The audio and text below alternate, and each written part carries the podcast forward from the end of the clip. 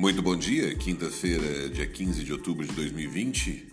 Estamos dando início ao Morning Call. Meu nome é Rodrigo Almeida e vamos de notícias. Bolsas mundiais. O governo americano tem apresentado dificuldades em aprovar um novo pacote de estímulos à economia, o que afeta os mercados, já que tornam mais nebulosas as perspectivas de novos estímulos. Agenda do dia.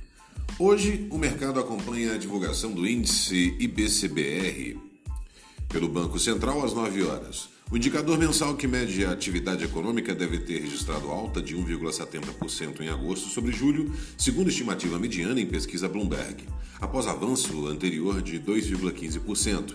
Na comparação anual, o IBCBR deve ter caído 4,10% após recuo de 4,89% em julho.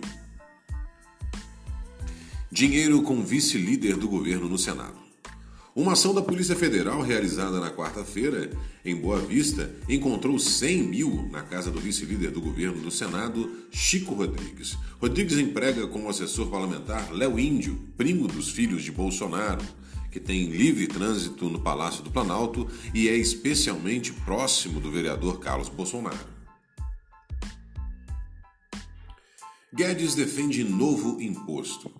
O ministro da Economia Paulo Guedes afirmou na quarta-feira que, na prática, os bancos já cobram uma CPMF hoje.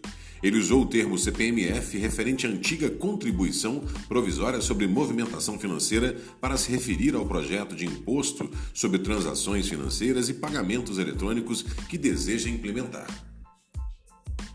Radar corporativo. Esta quinta-feira marca o início da temporada do, de resultados com os números da CNE, CSN após o fechamento no mercado. Já a Natura teve seu rating elevado pelo SP de BB para BB. A Caixa Econômica Federal anunciou na quarta-feira que pretende reduzir taxas sobre financiamento imobiliário a partir de 22 de outubro também pretende estender programa de carência na compra de imóveis novos e opção de pagar parcialmente prestações por até seis meses. Essas foram as notícias do Morning Call. Muito obrigado pela audiência de vocês. Encontro todos mais tarde no Closing Call. Tenham todos um excelente dia e até lá.